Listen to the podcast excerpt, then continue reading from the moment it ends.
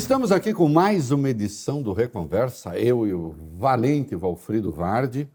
Hoje conversando com um homem que estuda a opinião pública, ele faz pesquisas, já conversamos com Antônio Lavareda, amigo dele, certamente. Agora, Felipe Nunes, que é o diretor de pesquisa da Quest e faz a pesquisa Genial Quest, uma pesquisa que é relativamente recente, ele vai contar isso, mas que hoje tem altíssima credibilidade no mercado de pesquisas, no mercado de opiniões, na imprensa. Ele escreveu há pouco um livro em companhia do jornalista Thomas Trauman, Biografia do Abismo, que está aqui, e com o seguinte subtítulo: Como a polarização divide famílias, desafia empresas e compromete o futuro do Brasil. Está né? aqui, estamos com. Obrigado, Felipe, por ter aceitado. Eu que convite. agradeço, prazer enorme. E tem muita coisa para falar com ele. Eu, por exemplo, já vou pegar no pé dele daqui a pouco com esse negócio de polarização. É polarização mesmo? É o melhor nome para isso? Ele vai explicar por que ele acha que é o melhor nome. E eu tentarei dizer porque acho que não. começa assim, a entrevista já começa falando que o entrevistado é mais mentira. Felipe, nosso meu amigo querido, faz um brilhante trabalho, né? E nós começamos, Felipe, de cara sempre. Você já conhece um pouquinho o programa? Conheço. É, faça o seu Wikipedia pessoal, brevemente. Qual é a síntese do Felipe, né? Do Felipe Nunes. Porque depois nós queremos saber porque que o, o, o sistema de pesquisa dele é um pouco diferente de alguns outros. Tem muita coisa para falar e entender de Brasil e entender essa questão da biografia do abismo. Fale-nos! Obrigado pelo convite. Prazer estar aqui. É, sempre assisto as entrevistas. Quando, quando o Reinaldo me convidou para estar aqui, a primeira coisa que eu fiz foi que eu sabia do Wikipedia, fui procurar. Pra... Eu não tenho Wikipedia no Google. não tem? Não tenho. Então eu vou falar aqui o meu Wikipedia. Já estamos facilitando, já estamos facilitando Felipe Nunes, você sabe. Né? Vários Felipe Nunes. É, mas tem um que tem Wikipedia. Tem, tem. Tem, tem Felipe Nunes skatista, tem Felipe Nunes Isso. jornalista agora na Folha. Isso. Tem um monte de Felipe Nunes. É, Vou, eu, mas eu vou aproveitar essa oportunidade para contar uma história que eu nunca contei para ninguém, como eu estou aqui entre amigos. Vou contar essa história. Eu, quando era. Eu acho que tem duas coisas para contar no meu Wikipedia. Uma é. Quando eu era. Eu, eu, eu nasci numa família em que o meu pai foi vereador durante muitos anos e a minha mãe era líder comunitária. Eles nunca concordaram sobre nada e a minha casa era uma vida política desde sempre. Né? Eles têm pensamentos polarizados. Polarizados. Eles têm pensamentos ideológicos, inclusive, muito diferentes. Papai de um lado, Estão casados ainda? Separaram agora recentemente. Porque não dá. Depois da polarização, divide família tal. Por que você acha que eu fui escrever um livro sobre isso? Por conta da divisão que eu vi lá em casa. Né? E essa coisa da, da, política, então, sempre me influenciou, sempre foi muito importante para mim desde, desde cedo. É, a ponto de, quando eu tinha três anos, eu fiz um discurso na escola dizendo que queria ser presidente da República. Ainda bem que eu desisti dessa ideia e fui estudar, fazer a minha formação em Ciências Sociais na UFMG, é, onde estudei ali com muita gente que me influenciou, gente a quem eu devo né, muito incentivo e apoio. E depois fui fazer mestrado em Ciência Política, é, ganhei uma bolsa da Fulbright para fazer o doutorado, PhD, nos Estados Unidos, na Universidade da Califórnia, em Los Angeles. Depois virei professor em San Diego, é, de métodos quantitativos, é, até que em 2014 voltei ao Brasil para começar a trabalhar com campanhas eleitorais, para começar a trabalhar, né, aplicar propriamente dito o conhecimento que eu tinha adquirido no doutorado. Eu tinha feito um mestrado em estatística na, em Los Angeles, então eu sou uma pessoa esquisita, porque eu gosto de gente de número ao mesmo tempo, né, essa coisa da estatística e da ciência política. Fundei a Quest em 2017, e desde então a gente vem fazendo é, muito projeto. Já participei de mais de 50 campanhas. É, né, hoje trabalho como consultor de é, empresas de varejo, de, de bancos, é, de empresas de mídia. É, e a Quest vem aos poucos se consolidando como um instituto. A nossa missão é produzir dados e insights para contribuir para o debate público. Acho que a gente tem tentado fazer isso, muito com a contribuição de jornalistas é, como o Reinaldo é, a quem eu sou muito grato pelo apoio que sempre me deu. Quando eu comecei a me transformar aí numa pessoa que faz né, levantamentos públicos. E, além dessa coisa da política, eu tive o privilégio de fazer alguns projetos que eu adoro contar, né? Eu estava no monitoramento da Copa do Mundo de 2014 para entender aquilo tudo que estava acontecendo depois de 2013. Foi um projeto que eu amo. É, depois fui fazer monitoramento do Big Brother Brasil, que é um negócio Isso que, tudo para quem? É, no caso da, da, da, da Copa do Mundo, para a FIFA. Estava no Brasil. Tá. né? No caso do Big Brother, para a Rede Globo. Para a Rede Globo. E, então, assim, Mas não era Quest ainda, é isso que eu estou olhando. é, ali era um projeto individual. Individual. Felipe, eu tinha um algoritmo de Tá. inteligência artificial, estava prestando serviço no Brasil para algumas empresas. E depois, não, acho que está na hora de fundar a Quest. A, a Quest surge, na verdade, no final de 2016 para 2017. Então, é uma empresa muito, muito jovem. Acho que esse é um pedaço do meu Wikipedia né, que- importante. O outro é que eu sou atleticano. Sou, sou do Galo, que eu não posso deixar de falar nunca. Sou tão fanático com o meu time que meu filho chama Eduardo Galo, para mostrar quanto que eu sou doido com esse negócio. Então, no meu Wikipedia, essas duas coisas têm que estar presentes. Política, desde a infância, por conta da influência né, dos meus pais, e também um pouco de, de Galo. Talvez nem tanto quanto o nosso amigo Chico Pinheiro, no caso do Atlético. Muito, nós dois rivalizamos para ver quem é que é mais galo. Ah, ele, a gente fica ali se mandando o tempo todo é, mensagem. Chico é um grande amigo, um abraço para ele. Uma questão rápida, porque a pesquisa Quest, Genial Quest, é muito, se tornou muito conhecida na- nas eleições agora passadas. Quando é que começou essa pesquisa e qual é a natureza? Porque você sabe que uma das críticas que se fazem a quem faz instituto, eh, pesquisa para instituição financeira é que a pesquisa, de algum modo, se subordina aos interesses da instituição financeira. É uma crítica que você não ignora.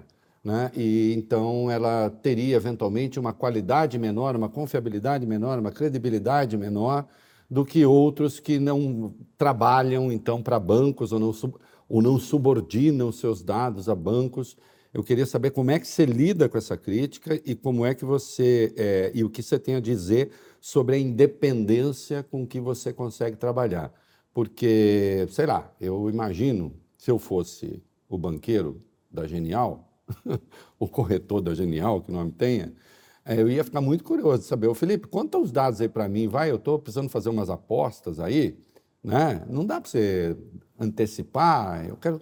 Me fala como é que é isso aí. Essa pergunta é ótima, Reinaldo, porque o primeiro desafio que eu enfrentei como pesquisador eh, de, de dados públicos foi o de construir credibilidade junto a jornalistas, eh, junto a quem pensa o Brasil, junto a, a- quem está interessado em, de fato, eh, contribuir para o debate público nesse país.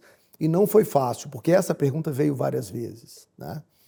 Havia aí uma tradição de que a pesquisa séria é aquela que não tem patrocinador. né? E a minha resposta, desde o começo, e por isso eu topei, nas condições que eu topei, vou contar aqui para vocês, a minha resposta foi muito simples. É muito mais transparente que eu diga para a população em geral quem está contratando uma pesquisa do que sair fazendo pesquisa sem financiamento. Sem Porque contar que, me perdoe só a imagem, te interromper, não perco o fio, esse negócio de patrocinador, quem não tem patrocinador era Deus na hora do maná. É, mas é- era só Deus mesmo, toma maná, acabou, não tem patrocínio. Fora isso, E, e me permita também uma, uma explicação técnica que a- a- a- contribui a fa- com a fala do Felipe. A- essa questão está regulada ah, na regulação de mercado. Sim. Ou seja, tem uma figura chamada de prática não equitativa. Então, toda vez que um operador de mercado, é importante para que todos saibam, tem uma informação que ninguém mais tem, ah, mesmo que seja uma informação de domínio público, mas filtrada por meio de uma técnica de pesquisa, e ele se utiliza dessa informação e tem uma vantagem sobre outros operadores de mercado, ele poderá cometer um ilícito de mercado. Isso. Coisa que não acontece, como vai explicar o Felipe, na Genius Quest. Exatamente. Então, é, genial. na Genial, Genial, Genial. Quest. Genial. É Não, importante. tem gênios lá. Você que está dizendo, você que Não, tá dizendo. a é uma pergunta. Mas é importante isso mesmo, porque eu acho que a gente está num momento diferente da democracia brasileira e a gente precisa rever alguns paradigmas. Um deles é esse. Então, durante a eleição passada, Reinaldo e, e é, milhares de empresas de pesquisa publicaram resultados de pesquisa dizendo que faziam isso com recursos próprios. Eu pergunto aos amigos, Instituto de pesquisa, por acaso, é filantropia para ficar Almo- fazendo. almoço Eu grátis? dei a resposta, você não Isso. prestou atenção? Cara, vai, mas a única alternativa. Então, é, eu enfrentei isso realmente sem ignorar, Reinaldo. É, todo mundo que me perguntava, eu fazia questão de explicar as condições é, que eu tinha estabelecido para fazer esse trabalho. Eu, como contei, tenho uma trajetória acadêmica é, já há algum tempo, né, me considero ainda jovem, mas já, já trabalho há muito tempo, já publico livros, capítulos, artigos internacionais há algum tempo, e tenho um nome a zelar, que eu acho que é a coisa mais importante para uma pessoa como eu. Então a condição foi muito clara né, para Genial. É, eu falei, ó, eu, eu, eu quero fazer, mas se for um trabalho sério. Nós vimos durante a eleição instituições financeiras cancelando contratos de pesquisa quando os resultados não agradaram Sim. cliente. Isso não acontece com a Genial. Por quê?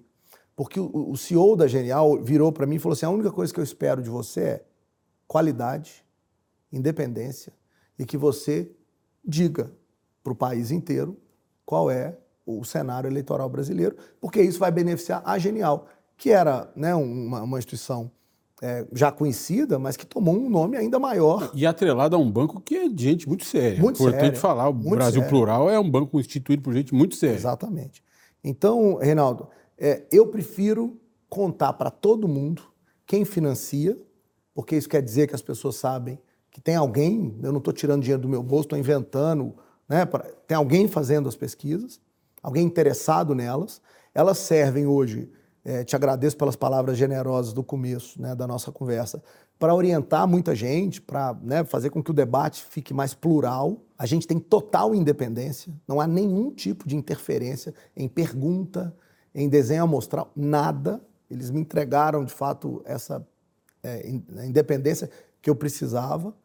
E acho que a gente tem feito um trabalho bacana. Isso é verdade, porque eu, a gente é amigo, eu vivo tentando interferir nas pesquisas dele, eh, mando perguntas e nunca, nunca apareceram no questionário. E isso é absolutamente inaceitável. Não, e tem vezes, vai, ele tá falando isso, mas tem vezes que ele não gosta dos resultados. Tem também. Mas como ele é um jornalista sério, Sério? ele publica, Publica assim mesmo, mesmo sem gostar. Mesmo não gostando. E, critica, e tá tudo certo. E é vou, que e é vou, democracia. e vou contar que ele é responsável por uma das minhas maiores agonias. Porque, tá, olha, eu vou contar um segredo aqui, ninguém sabe, mas eu não queria que o Bolsonaro ganhasse a eleição. Não queria. Mas, mas ninguém nunca Queria. percebeu isso, quero deixar Não, não, claro. eu, eu quero deixar claro que nunca ninguém percebeu. nunca, eu fiz- sempre fiz questão de esconder isso. E aí, quando saiu no sábado anterior à, à- à eleição do domingo, a sua pesquisa, me corrija, a, a sua diferença era de um ponto e alguma coisinha, né? Foi quem mais Um chegou ponto, perto. Um ponto, chegou pertinho. A hora que saía, eu falei. É. E como o outro estava em ascensão, eu falei, vai virar, né? E, pô, até saiu o Já resultado. comprou uma passagem. Foi difícil, já comprei a passagem. E claro, né, nem isso aqui que ele está fazendo teria sido possível, né? É engraçado, Mas ele né, chegou porque- muito perto. Essa coisa de pesquisa, a gente fala sempre, e eu acho que vale a pena repetir agora. Não é o retrato, é o filme.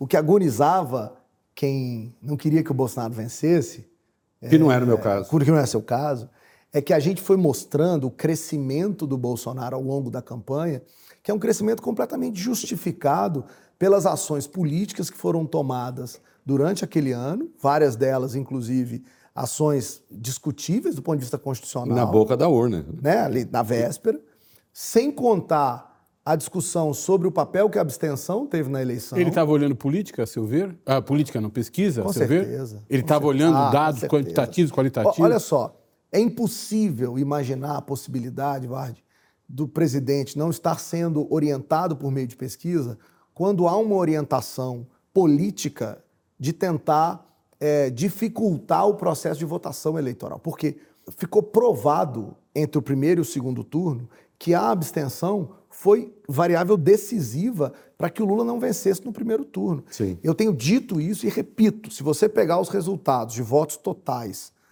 é, é, que é o, a- o cômputo do eleitorado brasileiro inteiro, o Lula teve no primeiro turno 39 pontos. O Bolsonaro teve 33. Tá? Essa foi a diferença ali deles. É, Quest, IPEC, Datafolha, IPESP, do nosso querido Lavareda, a quem eu admiro demais e adorei a entrevista dele aqui com vocês. É, Todos esses institutos mostraram o Bolsonaro nesse patamar. 33, 34, uns um pouco acima, mas ali. Né? O Lula, os institutos todos, eu falo isso no livro, né? eu e Thomas falamos isso no livro, eles, o Lula parece, quando você compara os 39 de votos totais uhum. com as pesquisas do primeiro turno, ele aparece acima, ele parece superestimado em todos os levantamentos, todos. No caso da Quest, a gente dava 44, ele teve 30, 39. É, outros deram mais. Tal. O que, que a gente foi descobrir? Que havia um eleitorado que dizia que ia votar no Lula, mas que no dia da eleição não foi votar. vou dar dois exemplos que vão ficar muito claros. A abstenção eleitoral no norte de Minas para quem conhece Minas Gerais, sabe que o norte de Minas uhum. é lulista, sempre foi, desde que a eleição. Está quase, tá quase na Bahia. É quase a Bahia, né? Quase a Bahia. A abstenção Bahia. chegou a quase 40% no norte de Minas. É brutal. Eram 7 a 3 no norte de Minas. No leste da Bahia, ali para baixo, um pouco uhum. de Salvador, a abstenção chegou a 36%. No oeste do Maranhão, chegou a 34%. Essa diferença de abstenção foi decisiva para o resultado do primeiro turno. Né? O Lula não vencendo não estar maior, né? Uhum. para não estar num resultado melhor. E a que se deveu isso? E aí o ponto é, exatamente porque os institutos de pesquisa, só para concluir o raciocínio anterior, exatamente porque os institutos de pesquisa foram capazes de mostrar isso, Vard, que houve uma leitura política de um lado, a campanha do Lula, vá votar, vá votar, vá votar no segundo turno inteiro, e a campanha do Bolsonaro desmobilizando isso. ou por campanha ou por outros meios é, é, é, a, a, votação. Então, é, não tem como imaginar que isso aconteceu por uma inspiração do Divino Espírito Santo. E agora um parênteses rápido no Percofil falando eu, não ele. Lembrar que há uma investigação em curso sobre a tentativa de obstar votantes do Nordeste no segundo turno. Ou seja, tem, tem pesquisa por trás disso. É, geralmente, a, gente, a literatura em ciência política explica a relação entre abstenção eleitoral é, em, em, democracias modernas usando duas variáveis. Um, o grau de escolaridade, que está associado à dificuldade de votar, né, as dificuldades uhum, óbvias uhum, claro. de qualquer indivíduo com menor capacidade. Poder econômico. Poder econômico tal, de, de votar, esse é um ponto muito importante. E o segundo, a motivação que está envolvida na na eleição. Ou seja, é, para você, é, você tem que superar num determinado momento é, o desejo, né, a vontade de votar por outros interesses que você tem, por exemplo, dentro de casa. Você tem que comer ou ir votar. Você tem que escolher. Uhum. O, o Brasil é um país que tem voto obrigatório, mas não tem transporte público no ano, é, no dia da eleição. Isso, obviamente, gera uma assimetria é, política. Né? Então, essas coisas são as variáveis explicadas nesse, nesse me, caso. Me permita uma pergunta que eu acho que está na antessala do tema do, do, teu livro com, com o Thomas. É, esse livro, Biografia do Abismo. E que me parece muito importante para o rumo da nossa democracia e de outras grandes democracias como a brasileira. Eu li um artigo que você escreveu, acho que você falava sobre índice de popularidade digital. Ou, Isso. É índice de popularidade digital. É, é, e se referia a, a, a, participantes do Big Brother. Sim. Né? Muito interessante o artigo e, e, e, você se refere a métricas de rede, de popularidade em rede, que eu desconhecia completamente. Passei a, a não entender, mas a conhecer essas métricas no teu artigo. Eu imagino que os políticos brasileiros, sobretudo aqueles melhor aparelhados, com mais dinheiro, com mais recursos para a campanha, tenham essas avaliações sobre si todos os dias, ou, ou, periodicamente. E os políticos em mandato também. O que significaria dizer que os planos de governo, eventualmente contra-majoritários, eh, políticas públicas que eventualmente são contrárias, ainda que ponto a ponto, à vontade da maioria, ou dos eleitores daquele, daquele agente público ou daquele candidato, possam se submeter e se reduzir a humores circunstanciais desses eleitores ou desses militantes. Sim.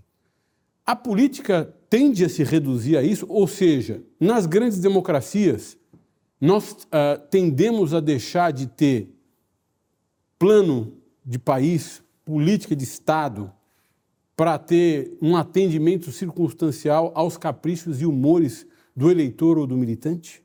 Essa pergunta é desafiadora porque ela envolve, na minha avaliação, Vade, duas questões. Primeiro é a importância da gente estar sempre preocupado em inovar quando a gente é o termômetro uhum. da sociedade. Né? Meu papel como diretor da Quest é procurar sempre desenvolver tecnologias que vão captar da melhor maneira possível o que está acontecendo na sociedade. Né? Então, além das pesquisas de opinião que nós, com as quais nós trabalhamos, é, a gente tem um time muito bacana de desenvolvedores, uma equipe realmente muito qualificada, é, que trabalha no desenvolvimento de sistemas, plataformas e algoritmos para tentar mensurar essa opinião pública. É, você citava o Índice de Popularidade Digital, o IPD. Esse é um indicador que eu desenvolvi e patenteei. Uhum. Então é bacana porque é, morro de orgulho de falar isso. Né? Nas ciências humanas, você tem algoritmos também desenvolvidos é, é, é, e patenteados que contribuem para o desenvolvimento do país. Morro de orgulho do IPD. É, e ele mede o quê, Vard? Ele, a gente capta Twitter, Facebook, Instagram, Wikipedia, YouTube, é, Google e agora o TikTok. A gente uhum. mistura essas sete plataformas e o algoritmo calibra, é, olhando para indivíduos e marcas de empresas, de personalidades, é, qual é a maior chance daquele indivíduo ou daquela marca ter maior chance de, de, de gerar popularidade, de gerar impacto nas redes sociais. É, então é um ranking que ajuda a entender quem tem mais ou menos força é, no campo digital.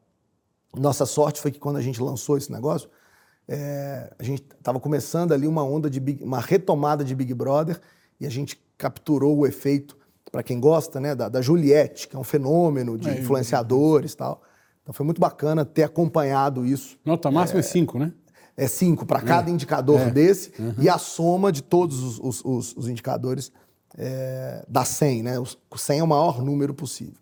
Então, por que, eu estou contando isso? Porque o meu papel como é, uma, uma empresa de inteligência de dados é ter as melhores ferramentas para capturar o movimento da eleição, para capturar o, momento, o movimento de consumo, para entender como é que as pessoas estão tomando decisão, para explicar o comportamento. Né?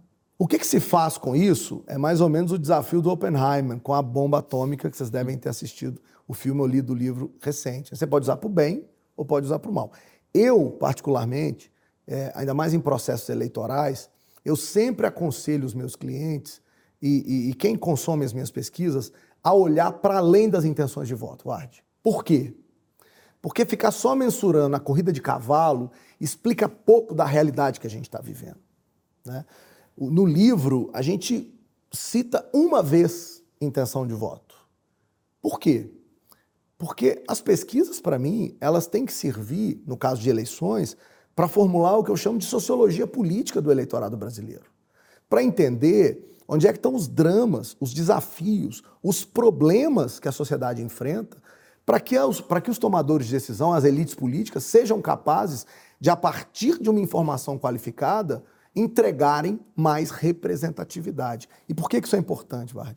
Nós não podemos ignorar que as democracias no mundo vivem crises de representação. As pessoas olham para a democracia e questionam se elas de fato estão sendo capazes de entregar aquilo que elas prometeram, mais representatividade. Né?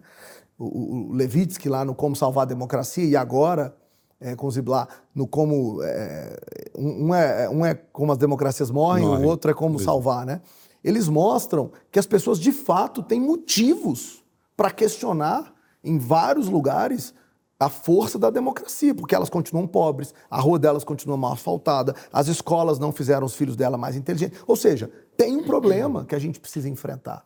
E para mim, as pesquisas, mais do que mostrar quem tem mais ou menos chance de vencer uma eleição, elas têm que ser bons diagnósticos da realidade do Brasil e do mundo, para que os tomadores de decisão sejam capazes de entregar mais qualidade de vida, para que eles, que eles possam ser capazes de entregar políticas e políticas públicas que atendam aos desafios que as pessoas têm. Eu prefiro encarar as pesquisas dessa maneira, mas eu não ignoro, claro, que haja uma conotação que é de que, ó, vamos simplesmente olhar para a dinâmica da vida das pessoas e ignorar que há algumas decisões que são impopulares, mas são necessárias.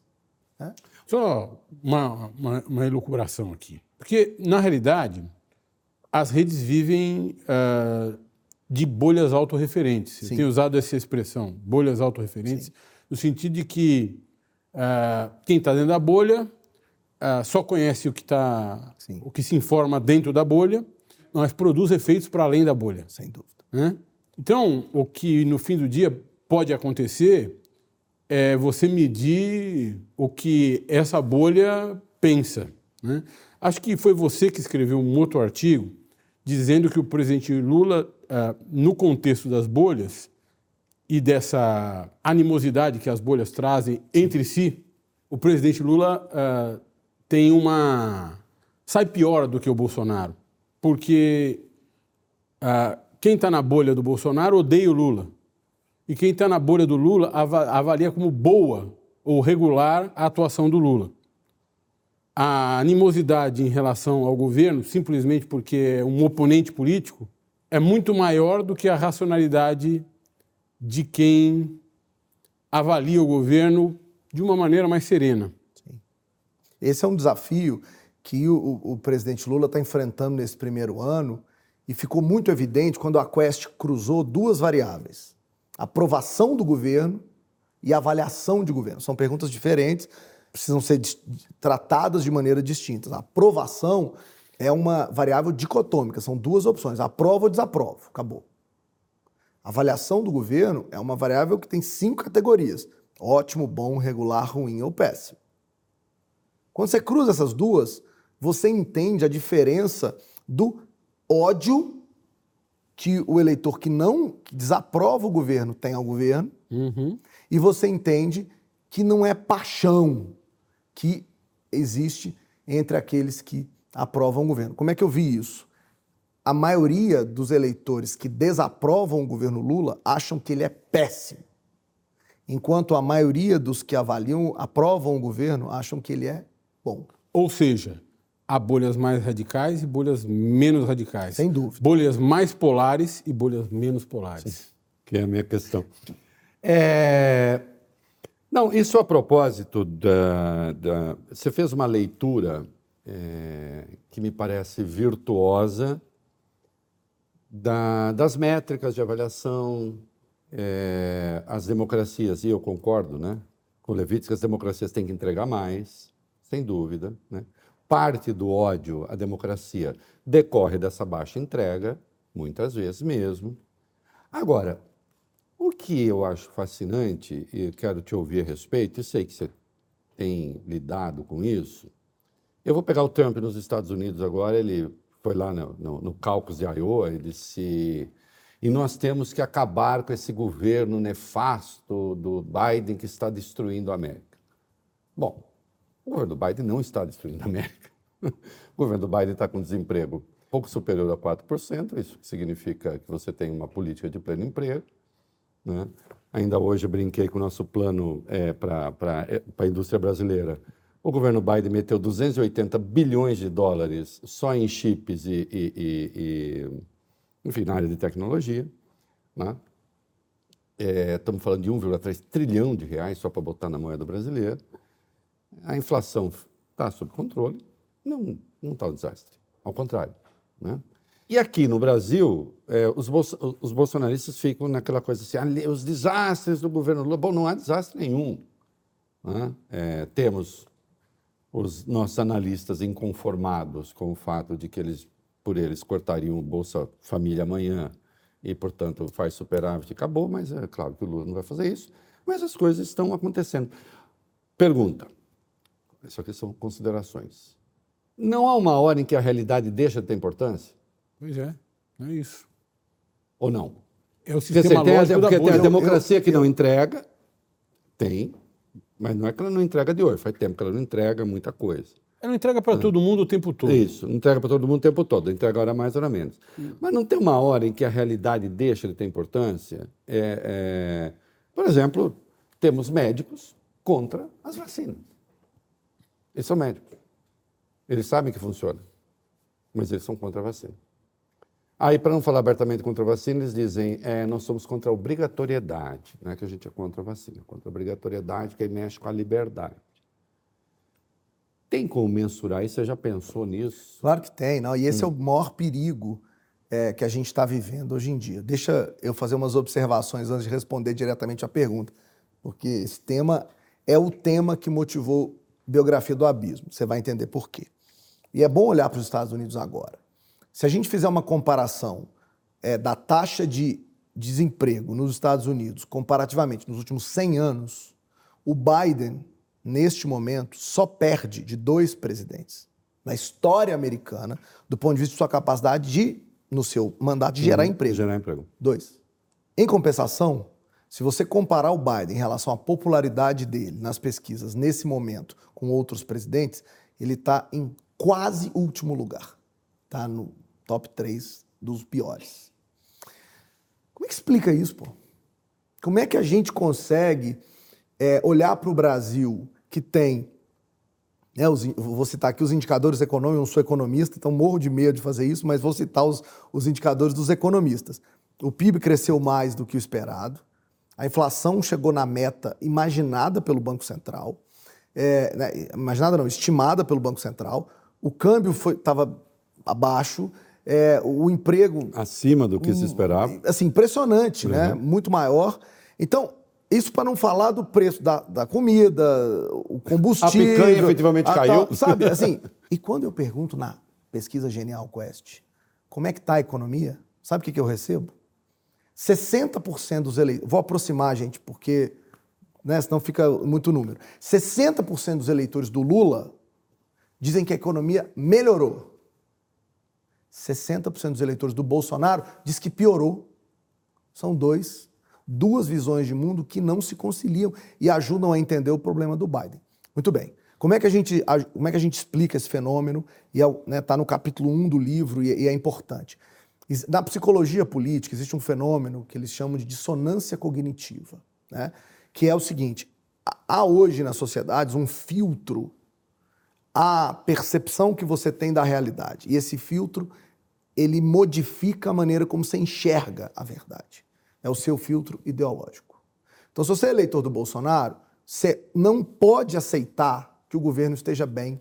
Você tem que encontrar notícias, informações, opiniões que hum, sejam, é, é, que justifiquem por que, que você acredita que está ruim. Um parênteses. É ideológico ou é emocional? Porque na época que o Reinaldo era da Libelu, ele tinha razões para acreditar no Trotsky. Eram razões. Sim. Não era Obviamente que todas as razões estão amparadas Podia em Podia até não ser boas, mas eram Ele razões. tinha razões. Não, mas ele tinha razões. Agora, o problema é que o que nós estamos vendo é, é completa irracionalidade.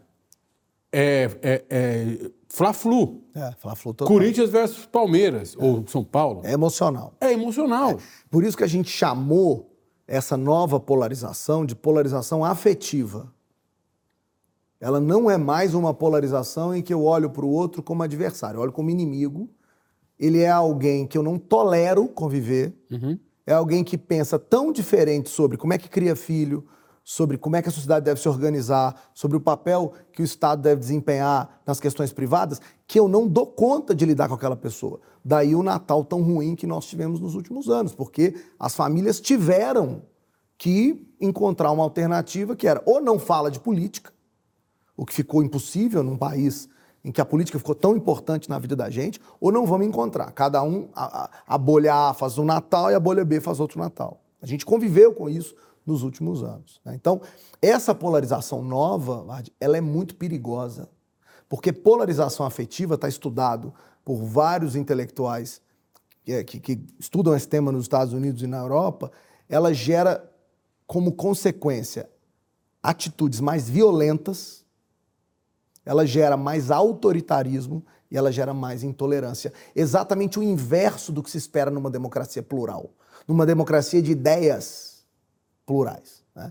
Então, é, esse ambiente que a gente está vivendo, e, e, a gente desenvolveu algumas metodologias para mensurar essa polarização afetiva, é, ela, de fato, tanto nos Estados Unidos como no Brasil, ela está crescendo em patamares muito parecidos. É, a gente mostra no livro, de 2002 a 2014, a mensuração de polarização afetiva, numa escala que vai é, de 0 a, a 10, ela estava em 4 ponto alguma coisa. Em 18, ela vai para o patamar de 5, quase 6, e em 2022 ela vai a quase 7. A mesma pergunta, a mesma forma de medir essa polarização afetiva no passado e agora mostrou uma diferença muito grande no Brasil e nos Estados Unidos. Eu não sei se isso, ah, se as pesquisas dão conta de responder isso que eu vou perguntar agora, e aí acho que vem a análise e opinião do cientista político. As causas para isso seriam, e aqui levanto uma hipótese para que você refute ou de alguma forma acolha. As causas para isso estariam na Lava Jato, número um, que de certa forma olha para um grupo ideológico e apresenta para a sociedade razões para odiá-lo pela primeira vez, razões supostamente objetivas, à época vistas como objetivas. E dois, por essa capacidade de fragmentar a sociedade e de criar sistemas ou subsistemas políticos cognitivamente fechados que as redes têm. Então, a gente chama isso de, eco, de um novo ecossistema de comunicação. Tá? É, e a gente resolveu abrir o livro com essa discussão sobre redes sociais, é, dissonância cognitiva, viés de confirmação, que são termos que a ciência política importou da psicologia, porque a gente acha que é impossível explicar essa polarização, que a gente dá outro nome no livro, já que o rei não gosta disso, a gente chama de calcificação, que é um processo ainda mais profundo do que a polarização Sim. em si. Agora, na origem está o papel que as redes sociais tiveram nisso e a maneira como a elite política, nesse caso, a elite política extremista de direita, utilizou-se desses mecanismos para criar um. A gente poderia ter chamado de apartheid, mas a gente preferiu abismo, que é, é um lugar em que você não você não está mais disposto a ouvir o outro lado sob nenhuma hipótese. Porque o que está em jogo, Vade, nessa democracia do abismo, é, é que é impossível vestir a pele do outro, porque você não dá conta, você não tolera. É impossível olhar pelos olhos dos outros, do quem está do outro lado, porque o que ele defende não é mais uma discussão se tem que privatizar a Petrobras ou não que é o que a gente viveu durante anos da disputa de PT e PSDB. O que a gente vê debatido é sobre é, o que divide é qual é qual é a opinião das pessoas sobre o debate sobre sexualidade nas escolas, sobre aceitar o direito das pessoas né, se casarem entre elas, pessoas né, do mesmo sexo. Ou seja, são questões muito mais profundas, questões que dizem respeito a uma questão íntima, a como é que nós vemos a organização do mundo. Isso gera um processo bem mais complicado. O, Como é que a Lava Jato entrou nisso? Que eu não quero deixar perdão, de responder essa perdão, parte. Claro. Desculpa. É que houve um momento no Brasil em que a, a democracia, via economia, não estava entregando aquilo que foi prometido em campanha. Isso criou um sentimento mobilizado pelas elites de estelionato eleitoral que o, é como a Argentina está vivendo isso. Na Argentina ficou claro isso. Eles votaram na direita moderada, depois voltaram com o peronismo, não deu nada, agora vamos tentar qualquer outra coisa aí que aparecer que vai negar o sistema. A Lava Jato foi o instrumento que possibilitou a criação dessa afetividade contra o sistema político, uhum. que se manifestou nas urnas de 2018. Uhum. Né? Então, a classe política virou a inimiga da maioria das pessoas é, é, ali, né, perto de 2018, o que resultou numa eleição que todo mundo já estudou e, e, conversou muito, que é a eleição do Bolsonaro. E isso persiste hoje de outro modo. O Supremo Tribunal Federal hoje é visto como o inimigo dessa parcela da sociedade, porque tem uma posição institucional de defesa de limites. Da lei. Né? Da Constituição. Da né? Constituição. Então, é, é, é, isso nasceu lá atrás, a Lava Jato foi importantíssima para isso né, para construir esse sentimento antissistema. E isso, esse é meu, né, meu alerta, isso não acabou, isso não desapareceu.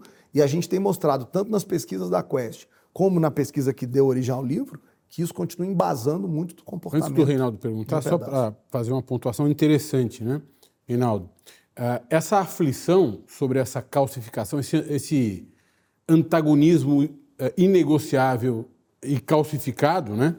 vem af, afligindo o ambiente de negócio. Eu vi a fala do Dr. Trabuco Cap, presidente do Conselho de Administração do Bradesco, no Fórum Mundial em Davos, usando o termo de calcificação a que vocês se referem uh, no livro. Ou seja, o próprio ambiente de negócio do país começa a se afligir pelas consequências que isso pode ter, migrando do sistema político para o sistema econômico. Eu acho que o, o, esse livro é, que já bateu aí mais de 20 mil vendas nesse um mês de lançamento. A gente está muito feliz com o resultado.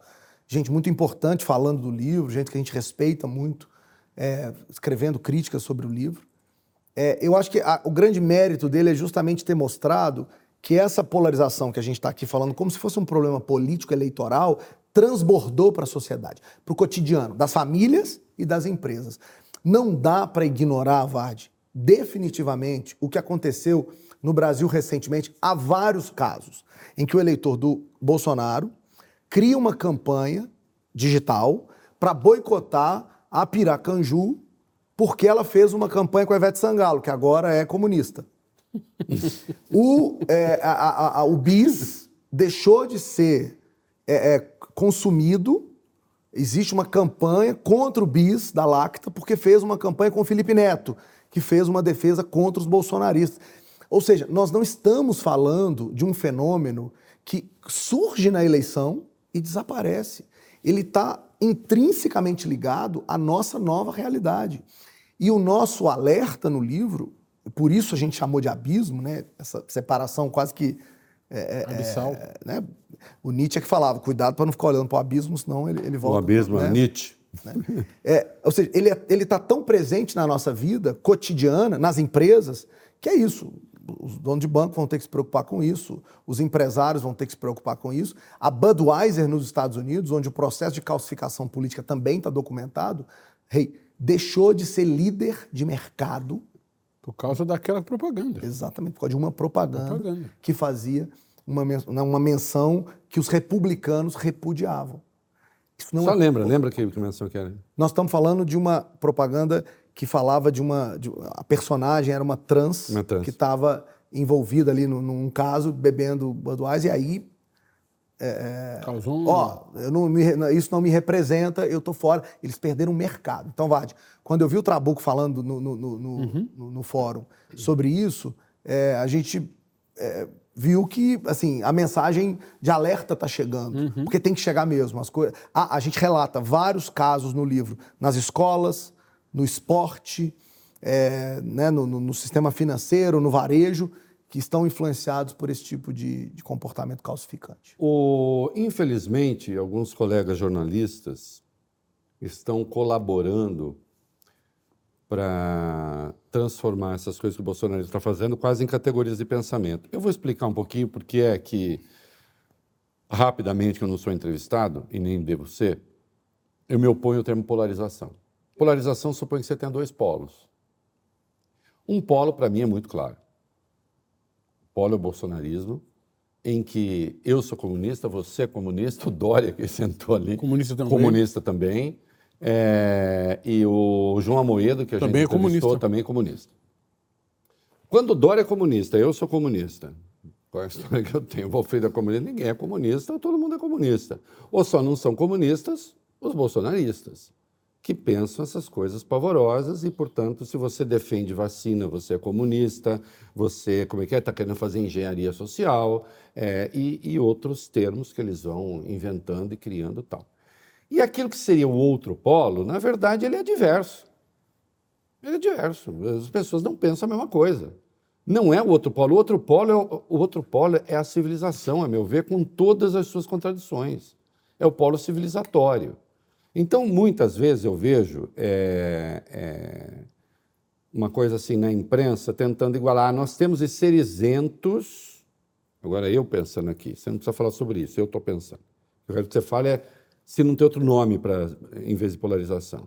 Porque se de um lado você tem o pacto civilizatório e de outro você tem uma ideolo ideologia, porque isso é uma construção ideológica, tão absolutamente fechada, que ignora a realidade, que ignora a ciência, que ignora dados empíricos, em nome de uma construção mental, Então aí não é exatamente polo, porque o, o, o lado de cá não é uma, uma, uma verdade unívoca. Do lado de cá você tem o pluralismo, com todas as suas divergências. Porra, eu entrevistei o, o, o, o Amoedo, que sentou aí, e eu e o Amoedo pensamos coisas muito diferentes. E, no entanto, a gente está no mesmo polo, segundo esse ponto de vista. Mas que polo é esse? Quer dizer, então, é, é polarização o melhor nome? Porque às vezes isso vaza para a imprensa e hoje eu vejo uma tentativa de equilibrismo. E sou eu falando, ah, precisamos reconhecer que o bolsonarismo é uma vertente do pensamento. Mas peraí, a Alemanha acaba de fazer em dois, três dias uma manifestação que reuniu mais de um milhão de pessoas, porque eles dizem a alternativa para a Alemanha aqui não é alternativa. Uhum. Que eles acabaram de se reunir com neonazistas, e fizeram um plano para expulsar, inclusive, alemães de segunda geração que têm origem de imigrantes. Não é alternativa. Essa polarização nós não queremos. Não está faltando um pouco de clareza sobre o que é que está em jogo? Eu, e para completar e personificar, o Lula definitivamente não é um radical. Não é.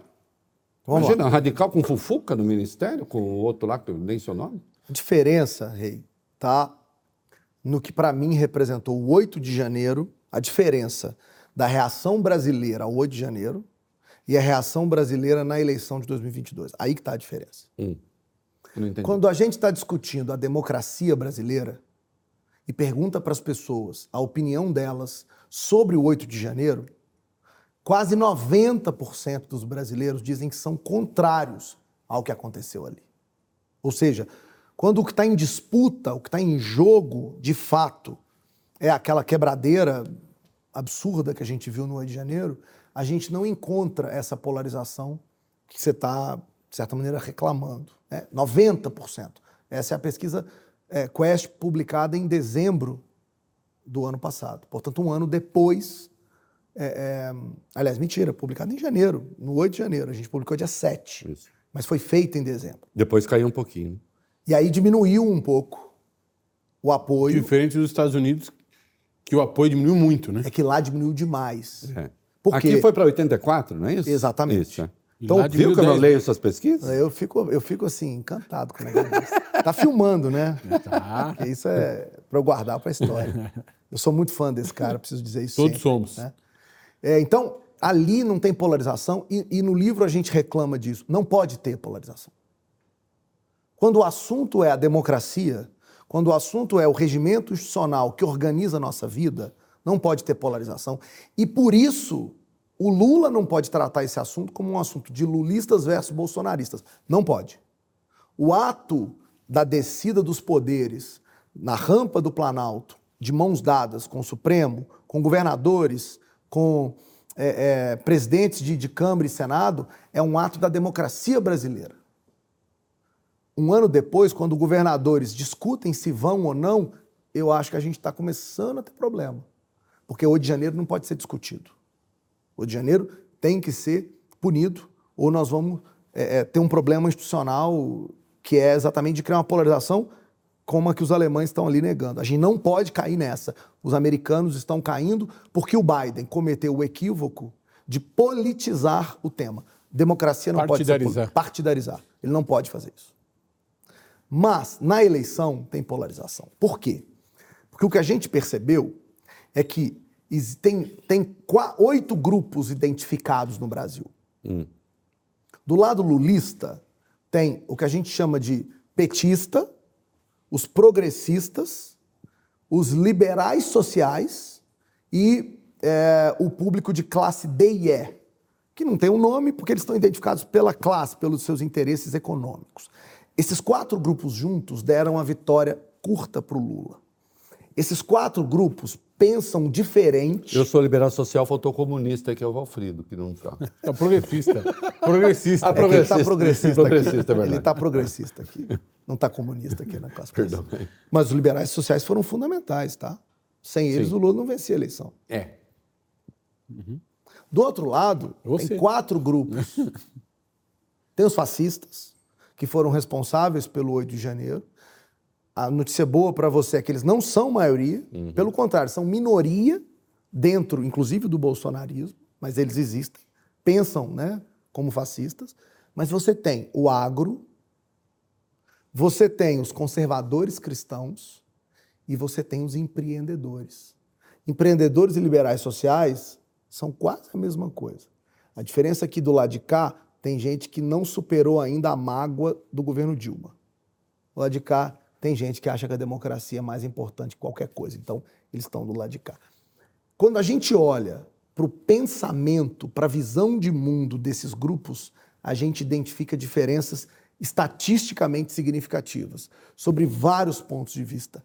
Não mais o ponto de vista do papel do Estado, que é o que divide antes, mas sobre valores, sobre moral, sobre como eu devo me comportar em sociedade. É nessa dimensão, Rei, que está a polarização e que aproxima empreendedores, conservadores cristãos, agro, entre eles e os distancia do outro público, que é o público que votou em Lula.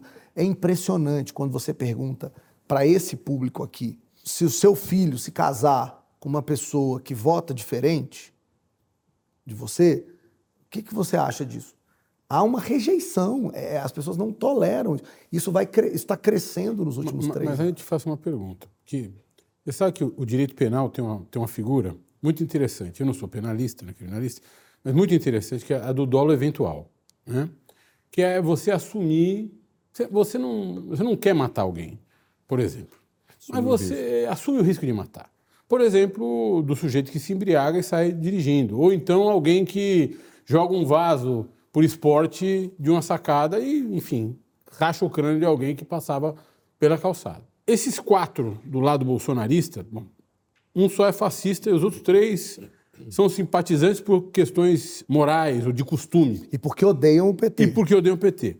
Mas esses três, de certa forma, eh, agem com dólar eventual sob o ponto de vista da destruição do sistema político pretendida por, pelos fascistas. Eu entendi sua provocação e ela é ótima, por quê? Porque isso mostra. Ou seja, eles são tão fascistas como é que a democracia. Mas isso é, é, o ponto. Esse é o ponto. Não é e aí isso? é que tá. Tá vendo por que que tem polarização? Porque o Vardy o que está fazendo agora é dizendo que todo mundo dentro do bolsonarismo é Assume igual. a possibilidade. Mas não é. É, São caras, são pessoas, ouso dizer, que olharam, é, passaram do limite em 8 de janeiro. Mas, puta, não precisa prender esses caras também. Só porque eles fizeram cocô na cadeira de um ministro do Supremo. Bom, só porque eles, enfim, destruíram Quebraram o os Palácio do Planalto. né, tá. Só porque eles furaram os quadros da Tarsila de Amaral. Enfim, é exagero. No meu modo de ver, usando a figura do dolo eventual, eles tentaram assassinar a democracia tanto quanto aqueles que estavam lá. Mas só para deixar claro. Uma coisa é a sua impressão. Não, não, é só. É só... A outra coisa Uma tem a ver provocação. com. Não, e é ótima. A outra coisa tem, tem a ver com relação com os números, que é o seguinte. É, eu, eu poderia concordar com a sua provocação, que é ótima, se a pesquisa tivesse mostrado 50% a favor e 50% contra os atos. Não é isso que a gente Mas os caras não têm vergonha? É o que eu ia perguntar, ô Felipe, não tem um pouco assim? Eu vou, estou respondendo aqui. O senhor é a favor a invadir o Supremo, quebrar tudo e não sei o quê? Não, né? Porque eu sou uma pessoa decente. Eu só não quero que eles sejam punidos. Eu não sei Não sei, se você. Eu não sei se você sabe, mas as pessoas mentem. Isso é. É, isso, isso. É. E você se depara com isso todo mentem dia nas suas todo. pesquisas. Isso aí faz parte É. do nosso cotidiano. Então, mas por que, que eu tenho interpretado esses resultados sob uma outra ótica que não essa? Embora eu sei que as pessoas mintam. É porque se você compara nos Estados Unidos e no Brasil, a diferença é significativa. Então não há por que dizer que lá a pessoa vai. Não há elementos que digam que lá você vai mentir menos do que aqui. Todo mundo mente igual. Não, não- não- acredito que o sistema americano, só porque o cara come mais hambúrguer, ele. não, acho que não. E tem um outro ponto.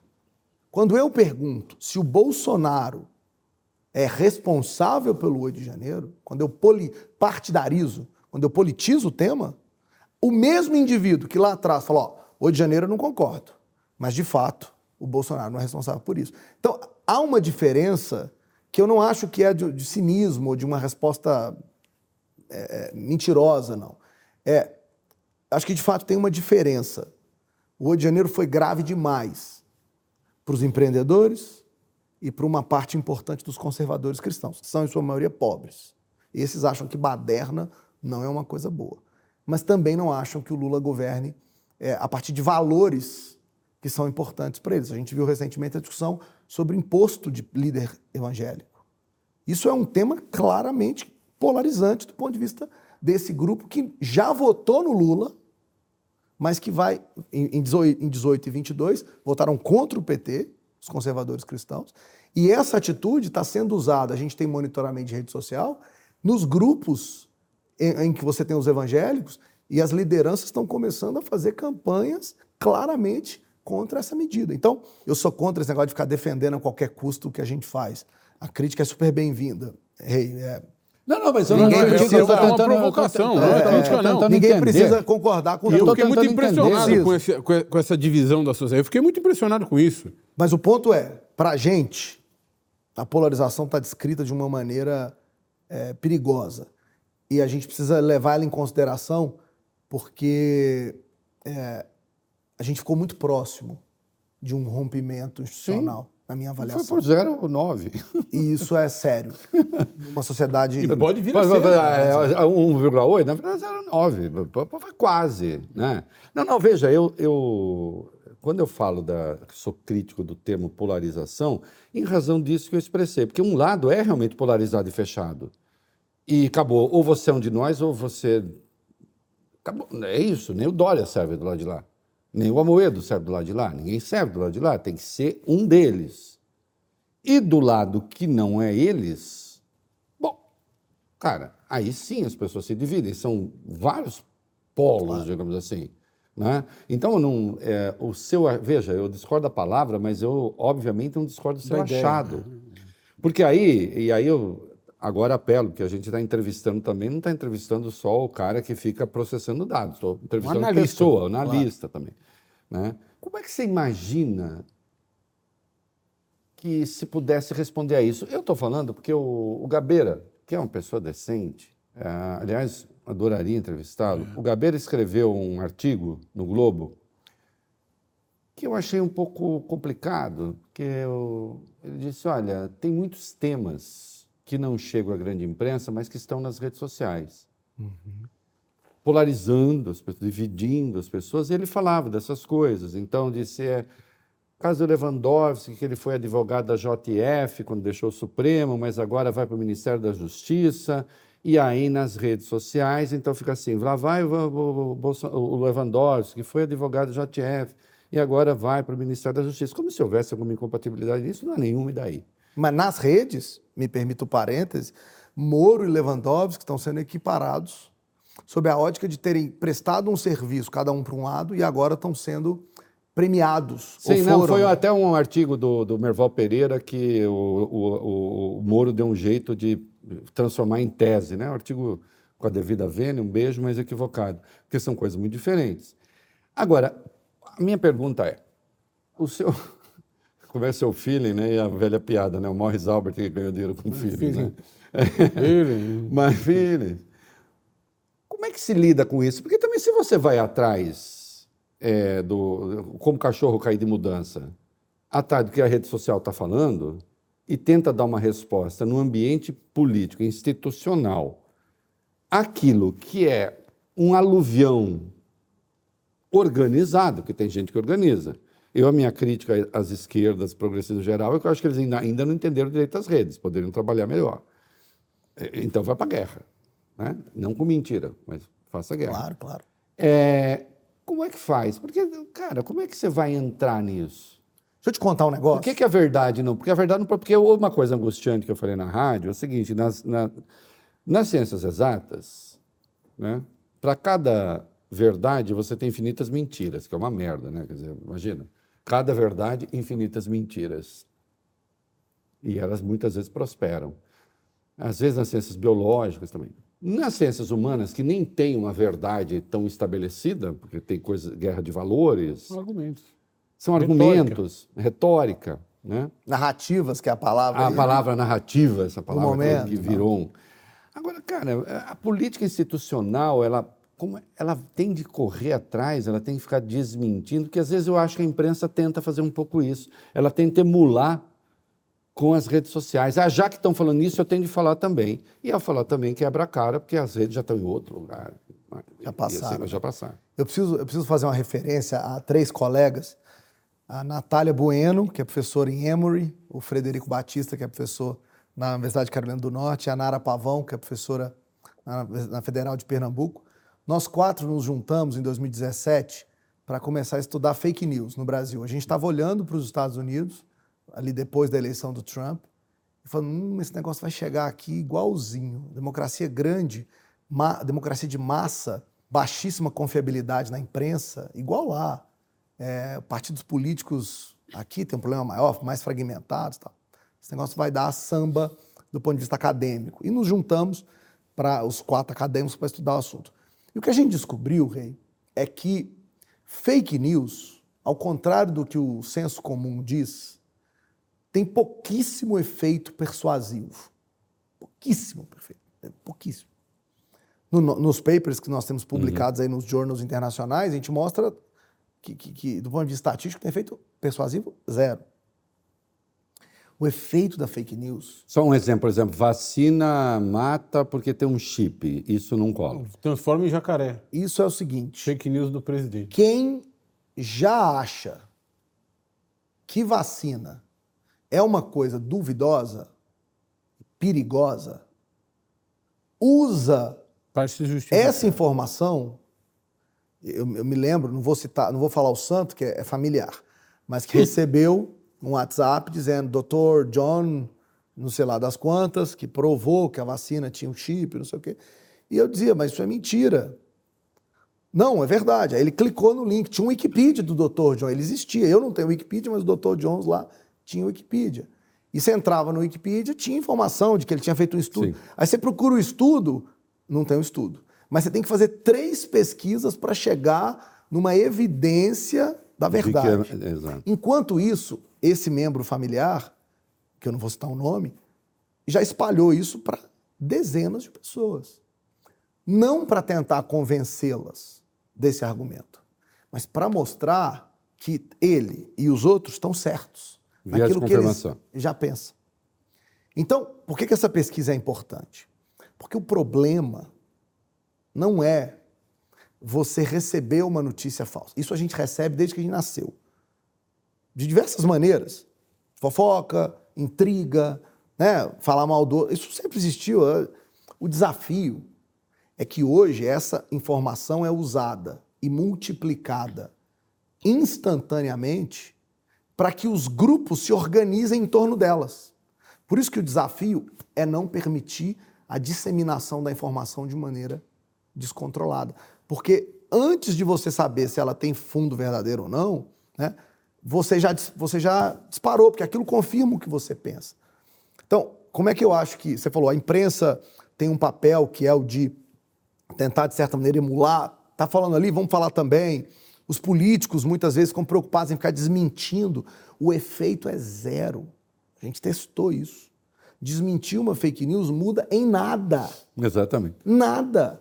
Porque quem... Não, não, eu nem falo imprensa desmentir, eu falo é não cair na pilha de ficar, é... olha, eles têm, estão Exata, comentando exatamente. isso. Ah, porra, e daí? Então, a questão qual é? A questão é não permitir que esse mecanismo sirva de mobilização do tema. Porque acontece o seguinte: quando uma pessoa comenta um assunto para desmenti-lo, no fundo ela está tomando uma posição sobre aquilo e está fazendo os outros que acham que aquilo está certo, porque eles acreditam naquilo, caracterizar ainda mais esse indivíduo como está vendo, ele também é aliado ao sistema, aos interesses que querem destruir o nosso grupo, que querem, né? ou seja, você está alimentando isso. Então, os achados científicos que nós temos são todos na direção de que a melhor maneira de lidar com essa questão é ignorando, o que é o mais difícil. Porque as pessoas que também vivem em bolhas passam a ser cobradas pelos seus familiares, Sim. pelos seus amigos. Olha, eu recebi muitas.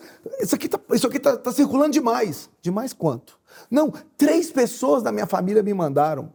Quem são três pessoas? E uma coisa risível que algumas plataformas fazem, que é deixa circular e põe fake. A hora que você põe fake em cima disso, os nossos inimigos é que botaram fake ali, provando que é verdadeiro. Não, e já circulou. Ah, mas isso que o rei diz que a esquerda se comunica mal em redes é verdade?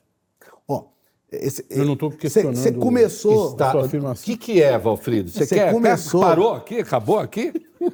Gente, por favor, pro- produção. Não, é tudo por causa Não, do Felipe. Eu até acho que ele tem razão. Olha- mas você. Gente, eu não vim aqui pra polarizar. Não, essa, veio pra polarizar. Eu até acho que ele tem razão. Mas eu senti que você torceu o nariz quando ele falou. Ele torceu o nariz. Ah, é, além de Foi tudo ele, isso, não fui eu. vocês estão se É. juntando também contra mim. Esse negócio de A polarização. esquerda, a esquerda se comunica mal? É, esse ponto é bom. Esse, esse ponto é bom pelo seguinte: é, quando a gente desenvolveu o IPD, é, era muito curioso porque o Bolsonaro sempre estava na frente. Durante todo 2019 até 2022, o Bolsonaro foi claramente o, o- o- o indivíduo que teve o melhor desempenho em redes sociais desse período. A maior parte do tempo ele estava à frente do Lula, muito à frente. A primeira vez que o Lula ultrapassa o Bolsonaro, mesmo assim momentaneamente, é quando ele faz um discurso lá no Sindicato dos Metalúrgicos, quando ele volta a ter os direitos políticos retomados. Ali ele ultrapassa o Bolsonaro, mas depois o Bolsonaro volta no, no IPD. né? E eles ficam ali disputando essa popularidade digital até a eleição. Para que você tenha ideia, a gente publicou isso na Folha de São Paulo. No, no dia da eleição, eles estão a 0,8 pontos do IPD um do outro na mensuração digital, que estava acompanhando. Cresceu bastante quando me deu uma entrevista 1 de abril de 2021, só para lembrar que eu lembro. em Aliás, está lá. É. Você lembra disso? Está lá no indicador, é Pensou verdade. que eu tinha esquecido? É verdade. Tá, tá lá, documentado, inclusive. Documentado. Então, ou seja, o, o ponto é, no processo eleitoral, o Lula conseguiu equiparar o Bolsonaro. E, de fato, disputou O a eleição. O Lula. Pessoal. Conseguiu disputar com o Bolsonaro. Pessoalmente, os dois. A pessoa de um com a pessoa do outro, que é o que a gente estava medindo. Mas quando a gente olha para o ambiente digital, Vade, não, não, não tem discussão. Assim, a esquerda tem muita dificuldade e isso tem a ver com a própria lógica da esquerda que você citou, que é plural. Não é, não é. A, a ideia de hierarquia não cabe na visão de mundo da esquerda. No caso da direita, quando a gente estuda o processo de disseminação de conteúdos na direita, é impressionante. Tem uma irradiação. O, o Bolsonaro publica, daqui a um minuto você vê Zambelli, um minuto, a Zambelli publicando, e aí os filhos publicam, aí, aí começa a cair nos, é, nos blogs de fofoca de direita, aí começa a entrar nos canais de YouTube de direita, e aí o Twitter começa a subir aquele assunto. É uma cadeia. A esquerda nunca se propôs, até onde eu sei, se organizar dessa Mas isso é maneira. bom, não é? No caso deles? Ou no caso Não, da esquerda? não. Depende de onde É, você olha. Não, é porque se a esquerda. Porque a disputa a fica assimétrica. Sim, mas se a esquerda agisse dessa mesma forma deshierarquizada, ou seja, sem senso crítico, aí nós de fato teríamos uma polarização. No sentido de que, de um lado, nós teríamos um grupo coeso combatendo outro grupo coeso e não plural. Problema? Não, eu, eu- eu entendo que, sob o ponto de vista de ocupação de espaço, o campo progressista perde. Mas, sob o ponto de vista de proteção da democracia, da pluralidade, da alternância, da alteridade de ideias, é bom que a esquerda perca Mas é que eu não tô. ne- nesse quesito. Mas é que eu não tô defendendo. Não, eu só tô. Mas é que eu não tô defendendo Só que a tô. esquerda utilize os mesmos mecanismos que a gente viu extremistas usarem nos Estados Unidos. No É- é- Brasil, é que- não é isso. Mas é que Isso a gente uma conhecendo coisa. a esquerda, a gente sabe que tem grupos de esquerda que não concordam entre si, que tem distinções, tem grupos mais identitários, menos identitários, tem grupos ma- mais ah, fundamentalistas em- do seu ponto de vista ideológico, outros mais ao centro. Enfim, ou, ah, uma- há uma esquerda religiosa dentro da Igreja Católica. E, tem um e- e eles, eles disputam espaço e mesmo ideias.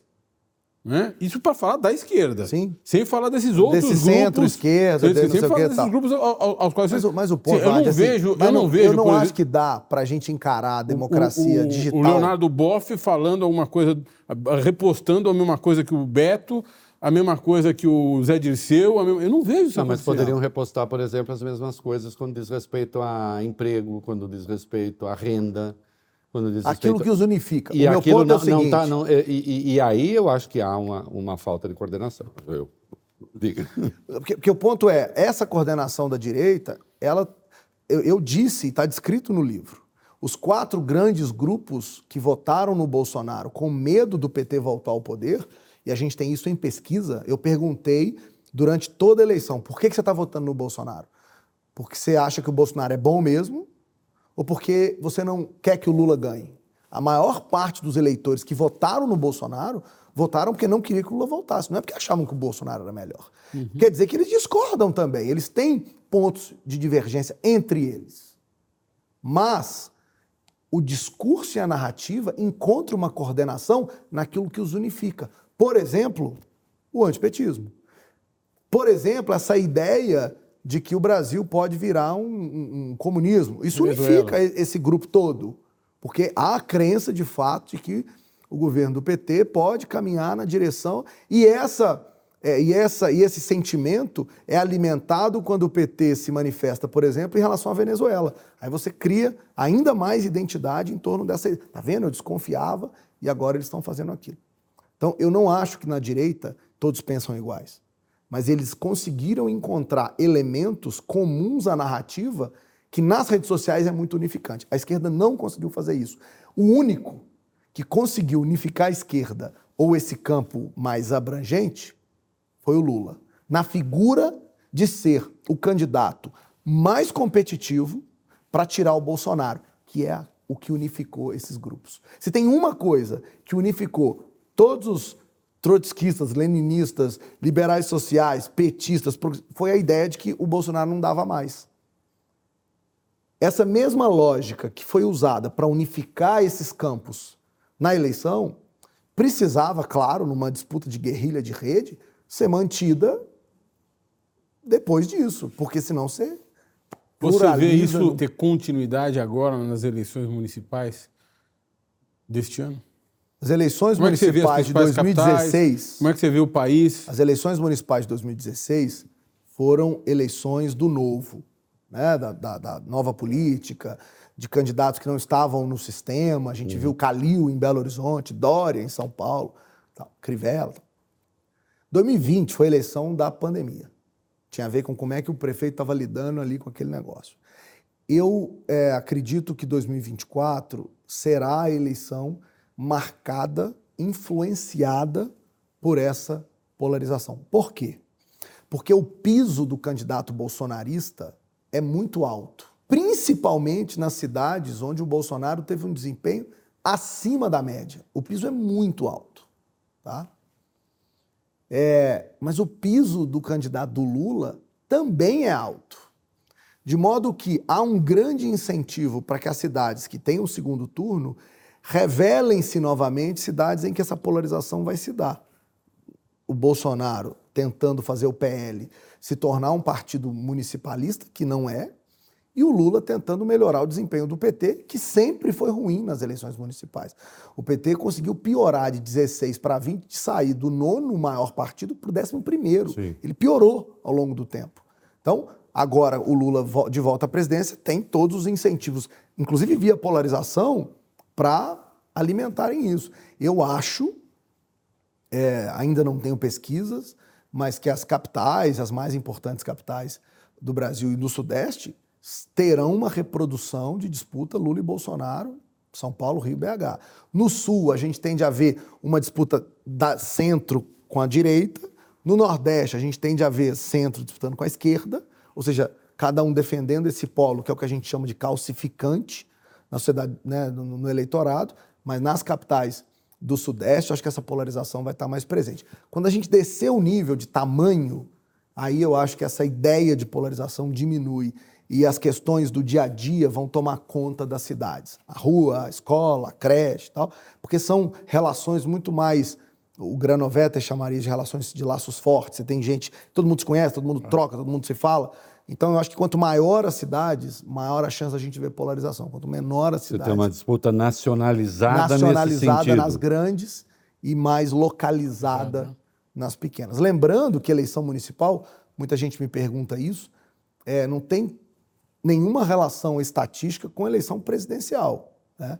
É, na verdade, o que está em disputa, nesse caso, é a composição do Congresso Nacional. Se a gente quiser saber quem vai mandar no Brasil em 2026. Isso o Lavareda falou aqui, é isso mesmo. Você eu, também tem esse 100%, dado. 100%, 100%. Quer dizer, o, Se você o quiser acontece... saber quem manda no Brasil em 2026, nós vamos descobrir 24. no dia que terminar a eleição desse ano. Por quê?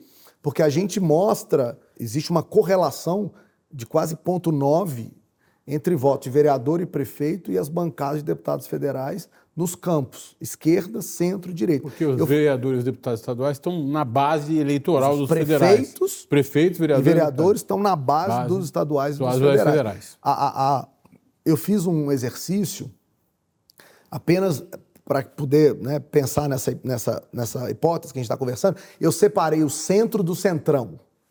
Né? Não de centrão é maluquice, mas tudo bem. Eu separei o centro do centrão. Então eu joguei o PSD, o PSDB e o Cidadania no centro. E coloquei PP, republicanos no União centrão. Brasil. União Brasil e tal. Impressionante. Quando você faz essa separação, porque se você bota todo mundo no centro, É. a correlação é alta. Quando você separa, a correlação, no caso do centrão, é ainda mais alta.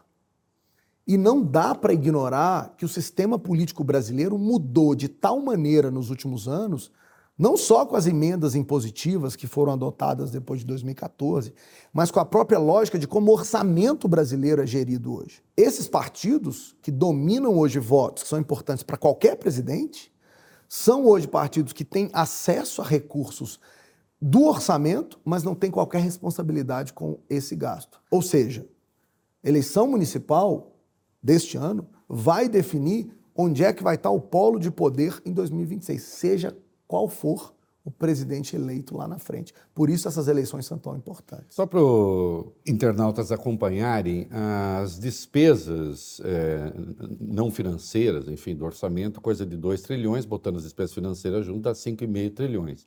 As não, as não financeiras, são 2 trilhões. Eh, sobra para o governo federal, custeio e investimento, 250 e poucos bilhões. O Congresso fez uma, uma, uma LDO e depois a lei de orçamento, o Lula até vetou 5 bi e meio, mas só o Congresso estava querendo 53 bilhões desse troço. É um quarto do que tem o governo federal. Eu posso contar uma coisa a- pior? a- a- esse dinheiro é tão brutal para fazer essa política de que vai para o prefeito, que vai para o vereador, que vai não sei o quê, e que elege o deputado. Eu quero te contar uma coisa pior, mas antes, Hum. lembrar que o cientista político aqui sentado, ele, é, ele vê com muita preocupação essa questão, não é porque eu sou contra o Congresso, ou porque eu acho que o Congresso é pior. Claro que não, nem eu. É porque políticas públicas num país continental como o Ah. Brasil precisam de coordenação no executivo. Se cada deputado começa a, a- organizar o nosso orçamento a partir de suas visões particularistas, nós não vamos ter nunca e um projeto fim- e no nacional, fim você- nós não vamos ter nunca um país que se move na E direção de você tem um programa nacional, efetivamente. Nunca. E ao fim e ao cabo, isso é compra de voto com dinheiro público. Claro. No fim do dia é isso. O deputado vai lá, pega o dinheiro, ajuda o prefeito, que ajuda o vereador, com aquele dinheiro do orçamento impositivo. Isso sem pensar nas situações de dissipação da Porque você verba imagina, o pública. governo federal todo, entre custeio e investimento, fica com 11%, se você considera as, as despesas que, que são ali eh, nas não financeiras. Se você considera o total, são 4%, e o Congresso abocanha 25% desse pouquinho que sobra. Agora eu vou te contar a Desastre. parte pior. Me relatava um ótimo burocrata do Ministério da Saúde que algumas das eh, alocações de recursos eh, que são que estão aí na discricionalidade do executivo já estão começando a ser questionadas pelo legislativo. Sim. Ou seja, Pelo, pelo legislativo. nós não estamos falando só das emendas, porque as Não. emendas, você tem lá um percentual que está sendo disputado. Nós estamos falando de um problema maior, porque parte do orçamento público, que deveria estar sendo usado para coordenar a política pública nacional, também está começando Estão a ser. querendo derrubar a ministra da Saúde, Anísia Trindade. E tem a ver com isso que a gente está conversando. Então, é, é, eu, eu vou arriscar aqui falar uma coisa. Esse, esse podcast é, é visto por muita gente importante, então eu vou arriscar falar uma coisa polêmica, de certa, em certa medida. Se nós não encontrarmos uma solução para como o orçamento brasileiro é gerenciado, nós vamos ter que abrir mão do presidencialismo. Porque é inconcebível um sistema em que você gasta do jeito que você quiser Ordenador de despesa sem e a responsabilidade. responsabilidade é toda de, um, de um outro ente. É in- isso, é, isso é impensado, é insustentável do ponto de vista de efetividade de política. Então, é, eu, que sempre fui um defensor do presidencialismo, começo a olhar para a opção parlamentarista como uma alternativa se nós não conseguirmos uma outra forma que não seja né, colocar de volta Eu nunca discuti como isso com o. Valfrido, mas eu pessoalmente acho que a gente tem que teria de pensar num semipresencialismo de maneira portuguesa ou sem parlamentarismo, que nome você queira dar para aquilo, de maneira que você cobre, cobre a responsabilidade do Congresso por esse dinheiro, porque ele está governando sem ter de responder por absolutamente nada, porque não responde por nada. Ele gasta. É isso que ele faz e dá superpoderes para o comando da Câmara, para o comando A do grande Senado, questão é, especialmente da eles Câmara. vão topar mudar a Constituição? Agora, Ah, é por isso que eu disse, essa é, uma É, questão polêmica. é. É, a- acho que a gente nunca vai deixar de votar para presidente, porque essa é uma cultura Isso. brasileira. Mas o ponto é, se o Congresso não for responsável, junto com o, o presidente, da construção de política pública, nós temos um problema. Não dá para achar que é só no individualismo, no particularismo que se resolvem as questões. posso mudar um pouquinho de assunto? Não, né, Valfrido? Ah, deu um pouquinho só, Só um vai. pouco, então vai, vai. Todos nós sabemos que televisão é concessão pública, né? E tem que atender a finalidade pública. Ah, e de olhar a pesquisa de. Eu não vou nem usar o nome do Ibope, né? Porque é, é- de olhar para pesquisa em pesquisa sobre audiência, pesquisa de audiência, e se render ao gosto do, do espectador, as televisões, o conteúdo das televisões se deteriorou ao longo dos anos. Muito. Você que está acompanhando Big Brother, e é uma coisa. Big Brother, sob o ponto de vista do que ele traz para o grande público, também se tornou uma coisa. Às- Nas vezes em que eu vejo, de grande mau gosto. Minha opinião. Estou dizendo que é do Reinaldo, a tua, mas de muito mau gosto. Ou seja, tem comportamentos de mau gosto, situações de mau gosto. Isso não tende a piorar? O que o Valfrido está perguntando é o seguinte: TV aberta, quando é que vocês vão levar o Reconversa para a TV aberta? Também É, foi isso que você quis perguntar? No fim do dia é isso. Levar qualidade. Ou reconversa, ou coisas como reconversa. Mais do que alguém transando debaixo de um lençol, ou Como- alguém, enfim, bêbado, enfim, e aí por diante. Como. O que ele está dizendo é o seguinte: antigamente a gente ia no programa do Jô e a gente discutia o que, que tinha na caneca. Aqui também tem caneca e vocês não vão saber o que tem dentro Não dessa vão caneca. saber jamais. É por isso que ele está me fazendo essa pergunta. Eu discordo, sabia? Uhum. O Big Brother tem sido, é, inclusive, estudado como um programa que tem conseguido pautar discussões bem interessantes que tem a ver com machismo, que tem a ver com, com é, racismo, que são temas que, de certa maneira, quando a gente discute num programa de qualidade como esse, ele é, ele é consumido de uma maneira mais difícil pelo grande público. Né? Abstrata e não concreta. Exato. Quando você vê comportamentos Entendi. que você está torcendo contra, porque você passa a se envolver naquela trama, você começa a olhar para aquele negócio de outra maneira. Então eu acho que Big Brother tem uma função social, é, que é de ser capaz de provocar a gente a falar de coisas que nós no dia a dia não estamos acostumados e não estamos preparados para falar. E ali se fala, nos últimas, últimas edições todas, eu vi temas importantes sendo colocados ali. Essa edição tem uma questão de PCD, que, que logo no começo apareceu, de como é que você trata esse assunto, se você faz brincadeirinha, né? E eu acho que isso... que é PCD? É pessoa com deficiência. Então, é a primeira vez que o programa tem um PCD no elenco. E a prova foi construída de uma maneira que não... Uma das provas lá do primeiro dia foi construída de maneira a não pensar nessa questão. né? E isso gerou todo um debate em rede social sobre isso. Então, é, é, pode parecer né, bobagem. Nós vivemos a era da política pop. A política consumida por entretenimento.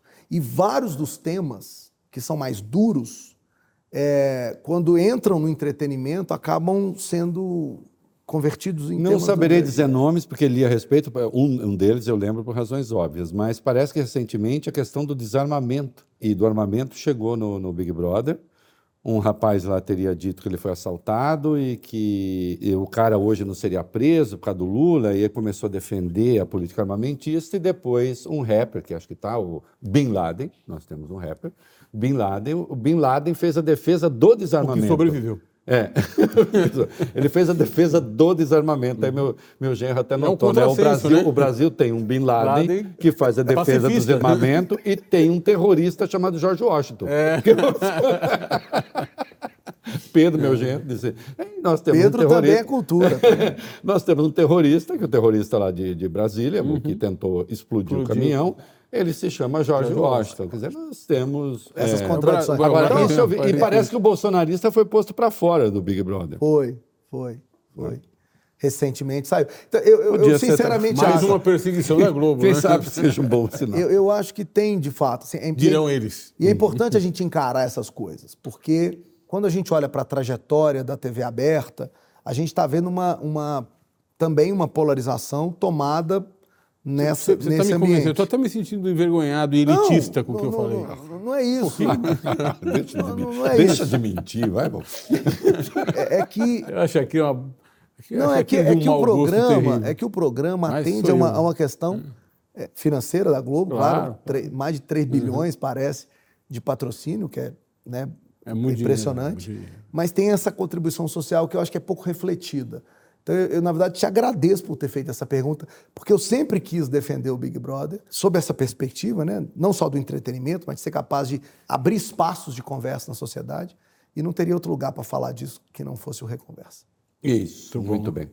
É, você, quando você vai, você fica vendo números, né, faz cruzamentos, alguns você torna por não estou dizendo que você tenha cruzamentos secretos, mas certamente tem alguns que alimentam suas impressões, aguçam sua curiosidade, mas que não são exatamente de curiosidade pública. Ou, você deve ter análises aí que você faz, temores a partir dos dados. Com isso tudo, né? E eu, a gente é amigo, a gente bate papo, né?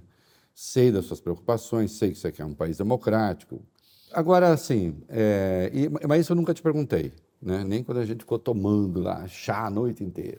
Você é otimista? Você acha que ou você tem ser otimista, mas com temores? Quer dizer, como é que de posse desses dados? Eu sou muito otimista. É, sou otimista porque acho que a gente tem que olhar para os últimos 30 anos e, e refletir sobre o que aconteceu nesse período. Eu acho que quando a gente fica com uma perspectiva é, de divisão de curto prazo, a gente perde essa big picture, essa, essa figura maior. E, e- e acho que né, quem faz análise tem que ter essa, esse desprendimento. Né? ter conseguido sair de uma ditadura, ter conseguido construir uma constituição cheia de direitos importantes, né, que- que consertou, vou usar aqui essa palavra, é, problemas que nós tínhamos naquela sociedade, ter conseguido estabilizar a moeda, ter conseguido depois é, construir é, é, políticas sociais que lidam com problemas né, de gente miserável nesse país. Eu, eu li recentemente recomendo Os Ricos e os Pobres, do Marcelo Medeiros. É um livro incrível sobre o tamanho da desigualdade que nós temos nesse país. né? Então, é, ver que o nosso sistema de saúde é melhor do que vários lugares, não fosse ele. Bill Gates eh, recentemente falou: eu quero conhecer o SUS de perto, Né? lá ver. né? Assim, se não fosse o SUS, Hum. não sei o que seríamos, o que seria de nós durante a pandemia. É, ver é, é, bons resultados é, no sistema educacional no longo prazo, de melhoras, de, de inclusão é, dentro das universidades. Eu estudei em 2002 na UFMG, era uma, era uma universidade elitista. Né? É, hoje eu dou aula na UFMG e vejo uma universidade muito mais aberta. Rapidamente, você dá aula de? Ciência política. Ciência política. É, no Departamento de Ciência Política da UFMG. Dou aula de política brasileira, né, de, de estatística, de- essas questões. Mas, ô Felipe, rapidamente, isso não é tudo pré-rede social? A partir do. Quando chega na emergência, nesse negócio das redes sociais, a gente não tem que dar um break e falar assim, e virou outra coisa? Voltamos não? para a Idade Média. É que com as redes sociais, essa divisão da opinião, é, é, que a gente traduz no livro pela, pela ideia do abismo, ela nos colocou num cenário muito ruim, né, muito negativo. Mas mesmo assim, você acha que dá para sair desse buraco? Eu acho que dá, pelo, primeiro, pelo resultado que a gente viu no 8 de janeiro, que foi, como eu disse, para mim importante, porque ele dividiu quem estava de fato do lado democrático e não, eu acho que isso é importante, e porque, apesar dessa divisão que continua existindo na sociedade, eu consigo ver esforços dos dois lados, e aí estou tirando os extremistas que existem dos dois lados, para a construção de uma sociedade melhor. Vejo mesmo, eu, eu- eu acho que eh, tem muito empresário mais consciente, eu acho que tem muito mais professor pensando no Brasil, acho que tem mais estudante, eu acho que a condição de precarização que a gente está vivendo está nos colocando desafios de pensar o Brasil nesse lugar do mundo. É, as políticas estão sendo construídas, eu vejo, por exemplo, no governo, o ministro Haddad sendo atacado por parte do partido dele, mas tocando a política econômica de maneira muito responsável. Né?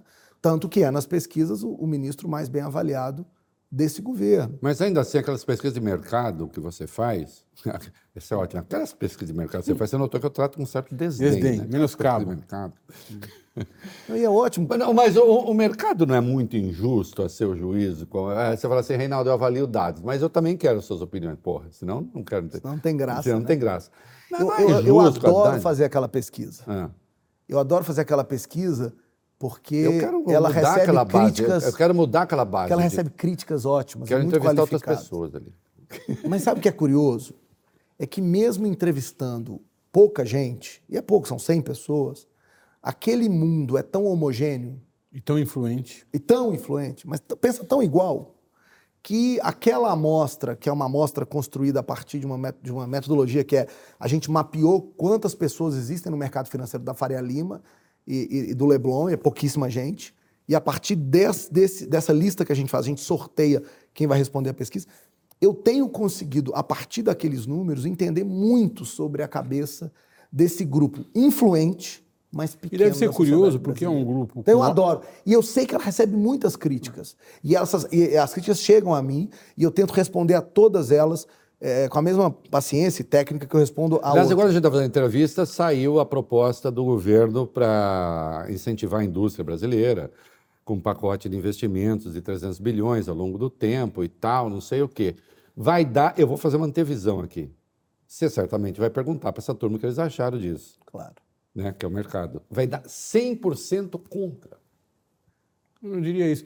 Mas, mas a, a minha pergunta para você sobre esse, esse grupo de 100 é que a escolaridade é altíssima, né? Muito. Mas o nível de densidade intelectual é baixíssimo também.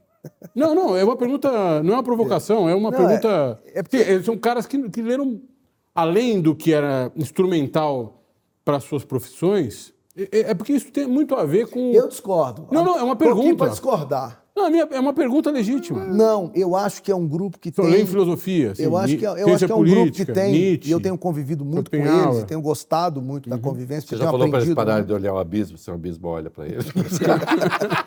Todos ganharam o livro. Nietzsche. E, e compraram e foram no lançamento. É, O Trabuco estava falando, né? Não, mas o Trabuco é, é- é Não. completamente diferente de, Mas, mas é esse disso é o que eu me ponto. refiro. Mas por isso que eu estou dizendo. Eu tenho visto no mercado financeiro Tô falando do muita gente preocupada com o Brasil. Mas eles são. Eles têm a, ide- a ideologia deles. Eles olham para o mundo um, sob uma outra perspectiva. E, sinceramente, o mais importante para mim é identificar, como a gente já identificou, que a grande maioria desse grupo é parecido com a grande maioria do outro grupo, que é a defesa da democracia. Eles pensam de maneira muito diferente sobre questões econômicas. Provavelmente, se você entrevistar Quantos aqui, banqueiros formados em filosofia, como o Trabuco, tem nesse grupo de 100? eu, eu não sei te dizer, eu, porque eu nunca mensurei isso. Mas essa é uma pergunta boa. Mas tem gente formada em economia, obviamente, todos eles estudaram filosofia. e leram, e leem muito. Eu, eu, eu Tiraram tenho uma visão. baixa. Ô, Felipe, eu, tenho vou, eu um vou pouco discordar de diferente. você como se a gente estivesse em casa batendo papo lá no meu sofá, que a gente já fez. Se eu concordasse com você nisso, eu teria de achar que a hora do Fla-Flu ali, eles votaram no Lula em defesa da democracia. Mas eu acho que eles votaram no Bolsonaro, ignorando que o Bolsonaro fazia ameaças golpistas. Sabia que Não? Ó, eu- Se não- gente, se esse não tem programa é um programa muito importante, Sim. porque você Não, ou sabe tem que líder ou tem mentira durante, durante toda a eleição de 2022, durante toda a eleição de 2022, eu trabalhei muito, é, paguei as contas de casa, trabalhando, né, para Genial, É... Pagamos, já foi né? difícil. é, ali na- e conversando com esses com, com os investidores, com essa turma do mercado. E eu vou te dizer uma coisa: muita gente votando no Lula. Muita gente. E isso era Ele motivo, sabe o número, mas não vai contar. isso era motivo de debate nas reuniões. Ah, cara. Porque existiam dois grupos e eles se provocavam. Que o Amoedo, que sentou aí antes de você, ele, ele acabou votando no Lula votou no agora, Lula, né? no segundo turno. E ele, coitado, tomou porrada pra cacete. Foi expulso. Os liberais sociais, como eu disse, foram fu- fundamentais. E tinha muito liberal social no mercado financeiro, acho que tem. Agora, também tem muito eleitor que não gosta do PT e acha que essa agenda defendida por Glaze, defendida por gente do partido, não é bom para o Brasil. E eu repito, que bom que a gente tem pluralismo e divisão de mundo no país. O que nós não podemos ter é qualquer tipo de aceitação sobre o que aconteceu no Rio de Janeiro. Eu acho que ali a gente estabelece o limite do que é aceitável ou não. Discordar, divergir, que é o Claro, que a gente está claro, fazendo claro. aqui, é uma delícia, porque isso significa que nós ainda estamos vivendo uma democracia. Eu vou fazer minha última pergunta para o Alfredo encerra, se quiser, você encerra. É, e você responde também, vai responder, eu sei mineiro, como é que é, quando não quer responder também vai ficar falando e tal. Manda assar um pão de queijo. Mas, mas com fogo baixo. Fogo baixo. Fogo que é pra não- Fogo não baixo é queimar, para né? não queimar o pão não de queijo, vai que a gente desiste, vai mais tarde. É, cafezinho. É, eu passado, acho, devagarzinho. a menos que aconteça uma coisa formidável, ou que apareça uma grande estrela, ou que não sei o quê, e dado que o Bolsonaro não vai conseguir reverter na elegibilidade dele, não vai, não há a menor chance, é bom que os bolsonaristas saibam disso. O Lula segue favorito com todos os dados que estão aí, não dá para afirmar isso na eleição de 2026, porque ele vai disputar. O Lula é incumbente, como todo incumbente, é favorito. né? O Bolsonaro conseguiu perder uma eleição. Essa é a melhor maneira de explicar 2022. né? É difícil perder uma eleição como incumbente. Nunca tinha acontecido. Nunca né, tinha Desde a acontecido. reeleição. Nos Estados Unidos aconteceu duas vezes. Poucas vezes. Então, três vezes e tal. Então, assim, o Lula é favorito, é porque ele tem não só essa base que continua temendo a volta do Bolsonaro e que se unificou em torno dele, né? essa base continua dando apoio a ele, mas as nossas pesquisas, como outras, também mostram que o Lula hoje está acima do percentual de votos que ele teve no segundo turno. né? Ele tem hoje em aprovação Mais do que voto. mais do que ele teve de votos lá atrás. E como é uma eleição, a de 26, sobre o mandato do Lula, essa vai ser a variável mais importante. O que não quer dizer que será uma eleição fácil. O prognóstico que a gente faz, olhando para esse indicador de polarização que o Reinaldo tanto gosta, nas eleições municipais, e é, olhando para os dados é, de- de- de- dessa calcificação que mantém o voto contra o PT forte na eleição, acho que o Lula terá uma eleição difícil, complicada. Ele vai ter que lidar com questões é, complexas lá na frente, até porque a economia vai ter um papel importante nisso. Né? Indo bem, ele tem mais chance, indo mal, ele tem mais desafio. Mas o incumbente é sempre favorito. Eu, a minha última é sempre a penúltima, vou deixar a última com ele. É, Vai dar último. Você, é, não vai aparecer um candidato de centro, né? É, o centro inventou aquele negócio de nem, que eu adorava sacanear durante a campanha. Foi né? você que inventou, não Fui foi? eu que inventei. É, eu, Eu peguei um termo do Roland Barthes, que, é- que era sobre texto, né? Que ele fala dos textos nem nem, né? Dos grandes editoriais. Eu "Não, lembro. Isso nem aquilo. Fica... E que eu também odeio o colunista nem nem, que eu nunca sei o que está falando, né? Nós não somos nem nem, né? Nós... opa. Jamais. E aí eu transferi isso para a questão política. E aí um dia um candidato disse, não, porque nós somos nem nem. Eu falei, pô... Você vê, pra você ver a sua influência. Eu falei de sacanagem, não era para... É, O problema do neném é o seguinte: existe muito neném. Muito. É, num determinado momento da campanha de 22, a gente chegou a mensurar 43% de candidatos, de, de eleitores que diziam que, neném. preferiam que Nenhum vencesse a eleição alguém que não fosse Nenhum nem Lula, nem Bolsonaro. Quase metade. O problema É é que que, na hora H- essas pessoas ficam olhando para o lado e dizendo assim: se eu ficar aqui e o Bolsonaro ou o Lula ganhar, dependendo de quem você odeia mais, eu vou estar contribuindo para a vitória de quem eu odeio. Então, deixa eu migrar para o lado contrário ao que eu não tolero para não correr risco. É, é por isso que o centro está tão esvaziado, porque há um incentivo eleitoral. ao voto útil desde o começo. É. As pessoas já vão para um processo eleitoral estrategicamente orientado. isso não Gente, muda. Simone Tebet, Ciro Gomes, que disputou várias eleições, foi diminuindo seu desempenho ao longo do tempo, quanto maior era a polarização. Isso aconteceu em 2018 18, também, né? 22 e tal. Então, é, o centro tem hoje um grande desafio, que é um desafio de reconstruir, no meio desse abismo, uma opção que seja capaz de superar os dois polos. Biografia da Bíblia encerra, meu filho. Eu adorei essa entrevista. Eu acho que eu, eu poderia fazer uma pergunta que a gente deixa para outro dia, que é qual o futuro das pesquisas políticas?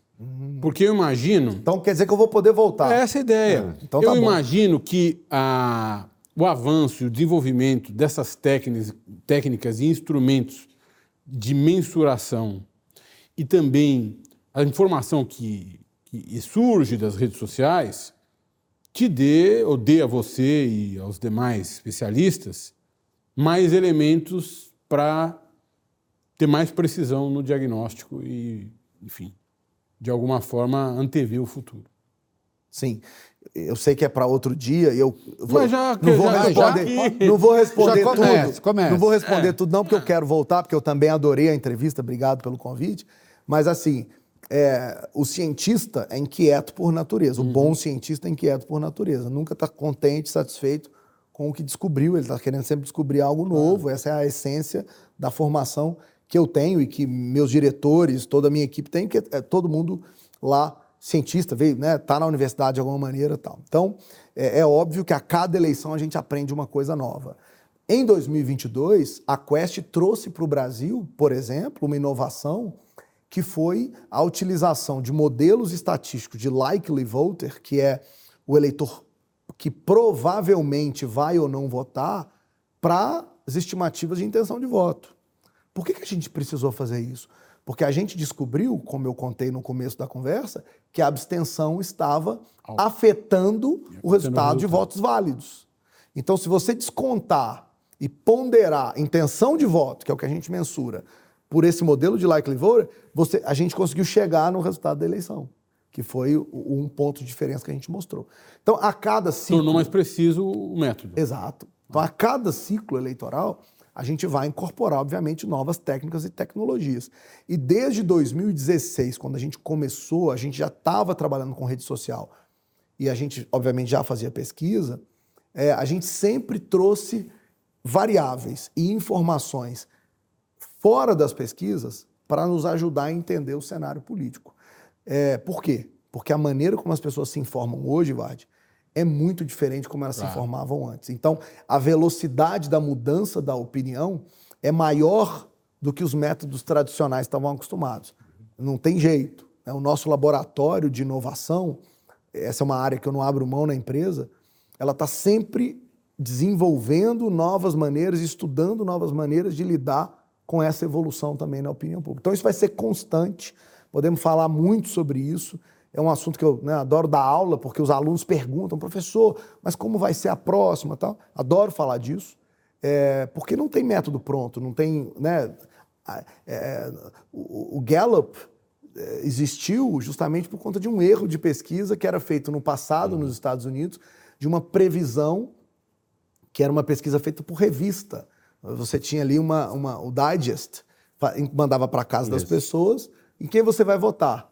E, de repente, a eleição estava massificada e a revista só atingia a elite. Quem comprava a revista. E aí a pesquisa deu completamente errado. Aí veio uma, né, uma inovação metodológica para capturar melhor a opinião. Então a gente vai estar sempre evoluindo, isso é parte do nosso trabalho, a cada ciclo eleitoral tem novidades. É, e entender de rede social, hoje, para mim, é um dos elementos necessários e fundamentais a serem incorporados nesse diagnóstico que a gente faz, nessa fotografia é, eleitoral. Obrigado pelo convite. Esse é Felipe Nunes, meu amigo Muito querido. Baita entrevista. Baita entrevista. vem cá. Obrigado. Gostou, né? Então dá like aí, se Ah, tem inscreva que pedir no para dar like. Pede pra dar like. like. Gente, dá like aí, Dá like, pô. Dá like aí, Aqui estão pá. trabalhando doido pra entrar na TV aberta.